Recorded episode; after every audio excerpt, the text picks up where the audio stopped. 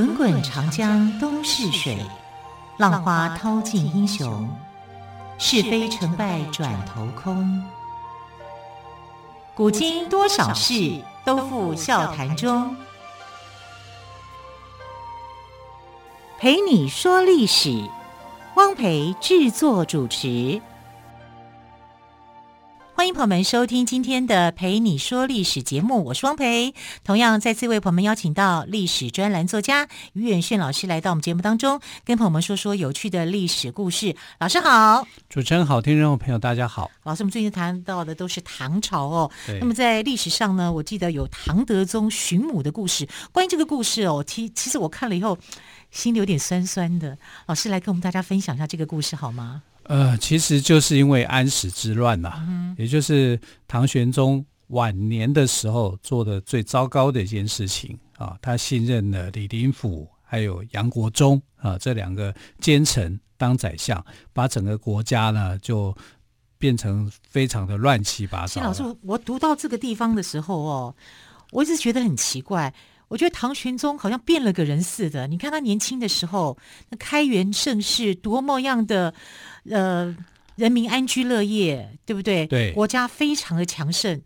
可是为什么他到了晚年会这么样听信奸臣的话呢？感觉像变了个人似的。因为人老了都会想听好话哦，就是这样子啊。你看他年轻的时候是很有很有作为的。你看跟太平呃太平公主斗。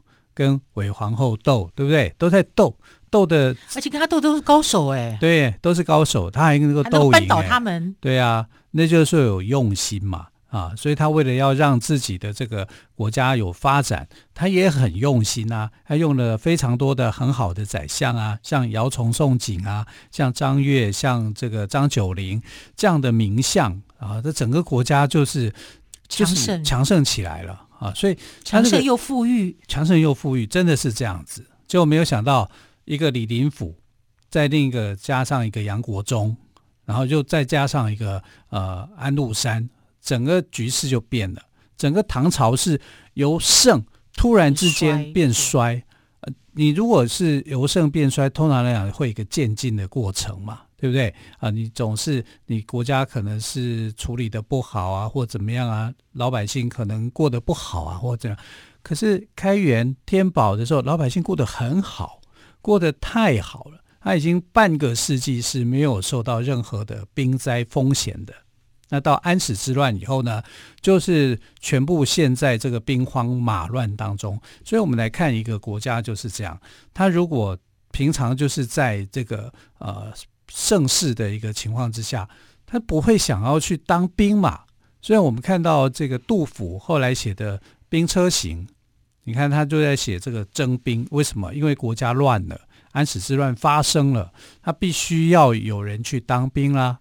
那有人要去当兵去保卫国家啊，但是这里面就产生了很多很多的问题，因为家破人亡，很多的不幸的故事就产生了。因为战争。啊，离我们看起来好像很远，但其实很近。那说发生就发生啦，对不对？啊，这个乌克兰战争，他怎么会知道？突然之间，俄罗斯就打进来了。啊，所以就很多在这种无可预测的一种情况之下，悲剧故事就产生。那这种悲剧故事不是在平民身上啊才看得到的，一样啊，在这些帝王身上同样也是看得到。所以我们看。唐肃宗为什么那么急切的想要把安禄山跟史思明这一帮的这个败坏国家的人赶快赶出去，赶快让唐朝能够恢复这个荣耀？因为他本身是在荣耀中长大的，啊，他看到了这样的一个结果，他想要很快的去把这些乱贼给平定，结果没想到呢，有人就呃，这个一个一旦国家乱了，很多地方就会乱了。然后你没有想清楚以后，你那个就会乱下来，乱成套了啊！所以从安史之乱之后，唐朝真的就开始逐步逐步的走向它的一个灭亡的阶段。虽然它是从最强盛的这个时间莫名其妙的遭受到了这样的问题。那从这个唐肃宗时代好开始，他就为了这个呃安史之乱，一直在想要平定他。他在位七年，没有没有这七年当中没有一天是好过的。那连带的他的儿子们也一样啊，他的儿子代宗啊，呃，就是唐代宗。唐代宗同样的，他也是在安史之乱那个环境里面啊。啊，当时他跟他的妻子，他的妻子是吴兴的望族啊，姓沈啊，是一个非常漂亮而且温柔多情的一个女孩子，很温婉的一个女生。那个其实她的名字，她的名字没有留下来，但是一般的这个大家会给她一个称号，就好像她像是一个珍珠一样啊，所以就。把它取名叫沈珍珠，沈珍珠，对对。那我觉得这个虽然不是他的真实的一个名字啊，这、嗯、戏剧给的名字，但这个名字里面来讲啊，就好像它就是那个时代富含泪的意义啦。对，有它的一个意涵在。好，所以我们也许我们就说好，它就是沈珍珠好了。那沈珍珠呢，就嫁给了当时的广平王，也是后来的唐代宗李煜。那两个人结婚哈，然后就生了一个孩子叫李氏，李氏就是后来的唐德宗啊。所以他们其实，在经历了这个安史之乱之前的生活啊，也就是说，在天宝的时间呢，一样他们也是过着非常的富裕啊，那那个很好的一个生活的样态。就没想到哈，从天宝十四载之后，整个国家就变了，变得。非常非常的局面非常的糟糕，你知道唐玄宗是不顾长安百姓，他就自己就逃跑的，怎么可以糟糟糕成这个样子？老百姓都不知道发生什么事情啊！等到你要去战争来临的时候，哇，那真的是天愁地惨，呃，就是就是非常非常的慌乱的，啊，所以唐肃宗想要摆平这个事情的时候，他就要求他的儿子们啊，你要去打仗。你要上战场，好，所以这个呃广平王呢，哈，他就跟呃沈珍珠哈就离散了。其实他们曾经见过一次面，因为那个时候啊，他当兵马大元帅，曾经光复过洛阳。可是你还有长安要打，还有其他地方要打，所以他在短暂的跟他的王妃见面以后，两个人抱在一起痛哭，因为好久不见了。然后在好悲惨的那种情况之下，两个人见面，好，那种感情是非常的受伤的，那种想念很深刻。那戴宗呢，这个时候他又要打仗，他只好远离他，但他有派兵保护。可是你派兵保护，你说在那种呃这个战乱的时候，战乱的时候，你都说不准。嗯哼。所以后来沈珍珠消失了。没有人知道他去哪里，因为找不到他了。他就跟戴宗就这样分开了，就分开了啊！所以戴宗后来当了皇帝以后，他非常想念他自己的这个王妃，因为如果他这个还在的话，他就不只是王妃啊，他是皇后了。对，是他的皇后。所以后来他还是追封她为皇后了。哎，那我觉得他对他有用情哎，所以有用情啊，当然是因为用情很深，十几岁就认识他就结婚嘛，啊，所以那种感情是很深刻的，对。然后他就因为安史安史之乱，他两个人就分开这么久，对，就再也找不就是就是刚刚于老师说，中间呢，他当兵马大元帅的时候碰过那一次面，就之后再也没有见过面，就再也找不到沈珍珠了。对，就两个人就短暂的交汇，然后两个人这样子思念那种感情，我觉得是很深刻的。嗯、可是你不能不打仗啊，对不对？啊，你又是这个皇帝的儿子，你有这样的一个使命，他只好又跟他离开。那离开的时候，他没想到就不见了。代宗在位十七年，他就早了十七年，很辛苦，很深情哎。当然，他旁边还有一些，不是只有他一个人呐，还有还有别的妃子啦。我知道啊，但是他不会忘记他最爱的沈珍珠。对对对，好，他就寻找了这个沈珍珠，而且他非常的有时候想到就觉得很自责。为什么我不把他带在身边呢？嗯、为什么我想太多呢？为什么？为什么？很多为什么？寻寻觅觅嘛，就找不到，找不到自己的太太在哪里。你说，呃，他喜不喜欢他？我觉得是是有的，是有喜欢的成分的。但也因为他自己后来。呃，在皇宫里面孤独了啊，所以他另外还有一个很很很自己很爱的妃子啊，叫做独孤氏。那独孤氏也陪伴他很长的一段时间。可是独孤氏再怎么样陪伴他，他就是没有立皇后，他就把这个皇后的这个留给沈珍珠。对对对，那独孤氏后来也被封为皇后了，嗯、那是因为她快死了，快去世了，然后戴宗心里头有一点不忍。啊，所以才后来才呃册封她当这个皇后，但没有多久就过世了。嗯、好，所以我们看这个戴宗的一生啦，其实就是呃，你可以讲为国家而忙，哈，然后为情所困，啊，他在寻找他的这个啊、呃、太太，就找了十七年，那不知道他到底去哪里，没有人知道，好像人间消失一样。那最痛苦的是谁呢？是。他的他们的孩子，他们的孩子，啊，他们从小就看不到妈妈，好可怜。对呀、啊，我们看到这段，我眼泪都眼眶都泛红了。对，所以唐德宗，德宗也许不是一个很好的皇帝。啊，他却是一个很孝顺的孩子，嗯、所以他的谥号叫做德啊，道德的德，德宗啊。德宗皇帝呢，其实整个评价来讲啊，就是一个比较中庸一点的、平凡一点的皇帝。可是他对母亲的那种思念，思念好跟那种寻找，你知道，他们母父子两代用了三十年的时间去找沈珍珠。然后沈珍珠一直没找到，嗯哼，啊，你看那个痛苦。我想孩子思念母亲之情啊，真的是可以体会哦。好，我们先休息一下，之后再继续请岳轩老师跟我们说德宗寻母的故事。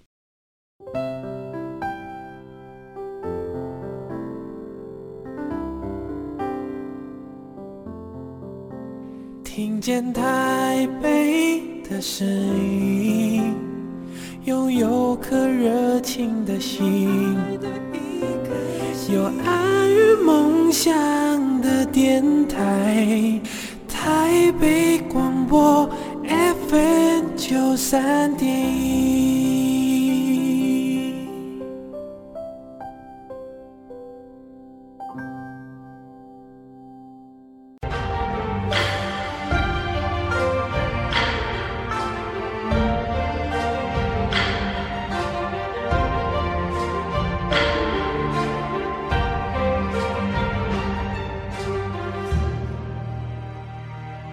里是台北广播电台陪你说历史节目。好，今天我们特别来宾岳轩老师谈到了唐德宗寻母记。严格来讲，德宗跟他的父亲代宗一共花了三十年的时间来寻找这位沈珍珠，也就是代宗的皇后，也就是德宗的母亲。对。但其实她并不是真正的皇后了，是啊，就是从来没有真正有过这个。但她后来还是有皇后的一个名称，叫瑞珍皇后。那这个瑞珍皇后呢，在这个她的儿子继位哈，当成为唐德宗的时候，唐德宗的这个册封典礼上面呢，就册封他的母亲当皇太后。呃，这个典礼还是进行的哦，因为那他妈妈在嘛。他只是不知道在哪里而已，他找不到他的母亲，所以他的假设就是他的母亲是还在的啊，只是他要用他的一辈子的时间去找他的妈妈，因为没有人告诉他说他母亲已经死了或者是怎么样，大概也不会有人跟他讲说你母亲已经死了啊，大概这种消息不太敢讲，所以他就认定他母亲是活着的，而且呢，在他即位的时候把这个荣耀也给母亲，好，然后就册封他为皇太后。你看，这是一个多孝顺的行为，啊！因为他那个时候，他的母亲的位置是空的，他是对着空气在跪拜的。啊，皇帝跪拜他的这个母亲，但是他母亲是不在的，但假设他在。啊，所以你看那个形象的时候，你会为德宗皇帝的这个孝心对感动的啊，他是很感人的。嗯、啊，但戴宗是不是对他自己的太太真的那么好？看起来是啦，可是我总是会有点怀疑啊。这个夫妻之情跟母子之情，我觉得母子之情这个部分是让我更感动的。那一定的，对对对，好。然后这个事情以后呢，唐德宗他除了想到国家大事以外，其实他另外想的一件事情就是我要找到我的妈妈。嗯哼，好。所以很多人都知道唐德宗对母亲的那种思念。德宗即位以后，他没有放弃去找他母亲的这个下落。后来，德宗听到一个令他觉得很振奋的消息，就是有人发现了这个沈氏啊，就是我们后世讲的沈珍珠，她的这个下落。哎，哇，他也很开心。对呀、啊，他就觉得哇，赶快、这个，终于找到我妈妈了。对，只要有一个消息，就像是一个宝一样，对对、啊，所以他就曾经派遣服侍过这个呃沈珍珠的女官啊，去确认是不是皇太后，一定要这样子做啊啊，因为这个沈珍珠她毕竟是王妃嘛，所以王妃旁边一定有有这个宫女啊，他就请这些宫女啊去确认说，这个传说中的她的母亲是不是真的，是那这个女官呢？就发现说，这个自称是太后的这个人哦，容貌跟年龄跟太后实际上面很接近，哎，这一点就好消息啦，对不对？至少是相近的，你不会说差太远、太老或者是太小啊，就可以排除。而且呢，这个太后啊，年轻的时候哈，就是她还在当王妃的时候，曾经为了做菜就剁肉给这个呃德宗吃。啊，就是在做菜的那个过程里面呢，伤到手指，她是亲身做，自己做啊，就是手指啊，左手指是妈妈嘛，就做菜给孩子吃啊，对对对，对啊、就是那种心理嘛，嗯、啊，就这，所以这个伤痕是留着的，所以这个女官有注意到这个部分，她就去看了那个自称是太后的人，就发现说她的左手真的有受伤的痕迹，哇！那这一点来讲，就是你几乎就可以去呃确认是自己的母亲了。对对对，啊，这至少这两个呃方向是很像的，符合的。呃，容貌年龄相近。第二个，这个左手指左手指受过伤啊，这个痕迹是一样的，消消失了快二十年那个时间点啊，所以德宗就。很高兴，哈，因为确认了这两点以后，他心里头就确认这个人就是我的妈妈、嗯、啊，所以就派人把他迎接到宫中来奉养，奉养，很棒吧？皇太后，终于见面了，对呀、啊。结果呢？到底是不是呢？到底是不是呢？哎呀，真的就是天不从人愿呐、啊，这不是真的太后。那他是谁呢？啊，这是这个。呃，高力士，唐玄宗时代的这个宦官呐、啊，高力士，高力士是呃非对唐玄宗来讲是非常重要的一个宦官，他是非常忠诚又忠贞的一个人哈。当然后来也是被陷害啊，然后他一生当中啊，就是呃服侍这个唐玄宗到老啊。然后他是那个唐朝里面来讲，我们说唐朝宦官之乱始于高力士，错。高力士一直没有对唐朝做出任何的威胁，虽然他啊位高权重啊，他甚至还结婚。哎，宦官怎么可以结婚？对呀、啊，不推荐吗？在唐朝是可以结婚，哦，他是允许你结婚的，但你没有办法生孩子，他是有这样的哈，而且只是要帮他们找一个伴，互相照顾。对，我讲是这个意思，是没错哈。所以他在唐朝的他他高力士是结婚的。他是很有权势的，但是他不危害整个皇朝啊。这这个宦官之乱的开始是像这个李辅国、于朝恩这样的人啊，他去把权，这个才是真正的危害。高力士没有啊，所以高力士呢，他的养子叫做高承悦，承就承认的承，喜悦的悦，他跑去跟这个德宗密报说，这个太后是他的姐姐。他的姐姐假扮的，是高承悦的姐姐假扮的。高承悦的姐姐啊、哦哦，所以他就很怕被牵连，因为这牵连出来，这叫欺君之罪嘛啊！那你欺君之罪，就你可能会有最最，整个家族命都对都命都不保了啊！所以他就跟皇帝去告发这件事情啊。呃，德宗呢就命高力士的养孙哈、啊、叫樊景超去确认说，哎，是不是？因为你们。你们都是高家的人嘛，后人哈。虽然你们不是亲生的哈，但是你们总是知道这个是谁。结果樊景超去确认以后呢，就发现这个太后虽然容貌年龄相近，又有这个手指受伤的这些事实，但她真的就是高承月的姐姐，不是沈珍珠。不是。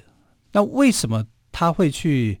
冒险去承认说她自己就是那个沈珍珠呢？沈氏呢？啊，因为这个贾太后啊，高承月的姐姐啊，曾经跟真太后沈珍珠在宫中里面见过面，他们两个又长得又很像啊，所以他就敢去做这件事情啊，这就是冒险嘛，贪图富贵嘛，啊，富贵险中求嘛，所以他也知道说他手指受伤，所以他就去故意的把自己的手指也受伤。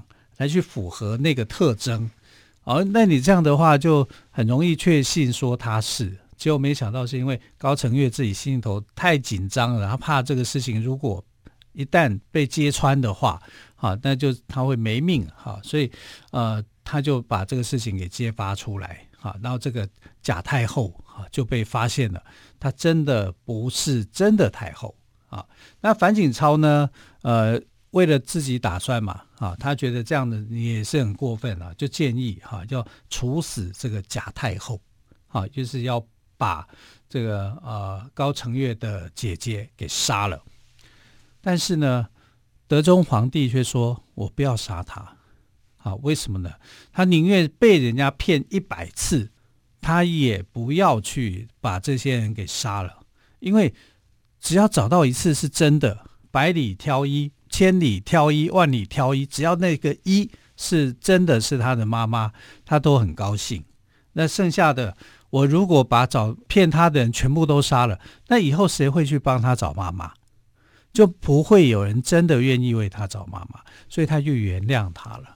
有时候就把他当做是好像是真的他妈妈一样，嗯、那至少。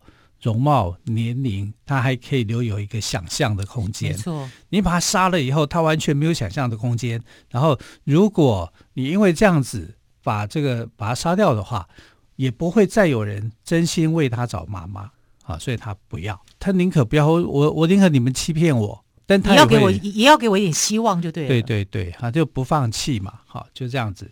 那这个呃，德宗皇帝是原谅了这个贾太后。我觉得这个时候贾太后的心情应该也是很复杂的才对，对啊，她也许是为了贪图这个荣华富贵，因为皇太后嘛，你一定是可以享受到所有的这种荣华富贵，一定有的。嗯、即便是唐德宗时代，唐朝已经走向衰弱的时候，哈、啊，也还是有那样的一个权柄，哈、啊，跟他的一个威仪在的。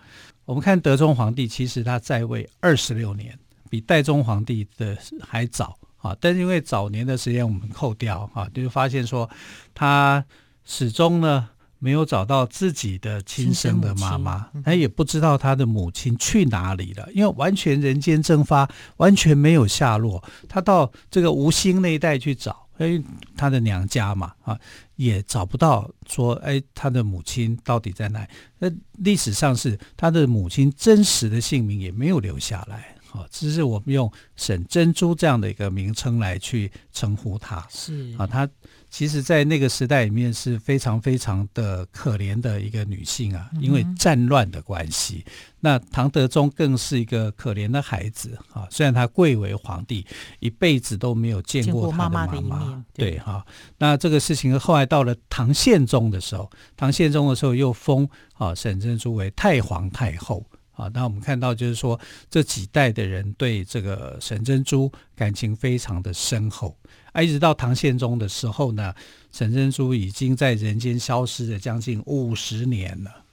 你看，半世纪的一个寻找，啊，这还是没有找到他，就变成唐朝里面的一个悬疑啊，一个疑案了。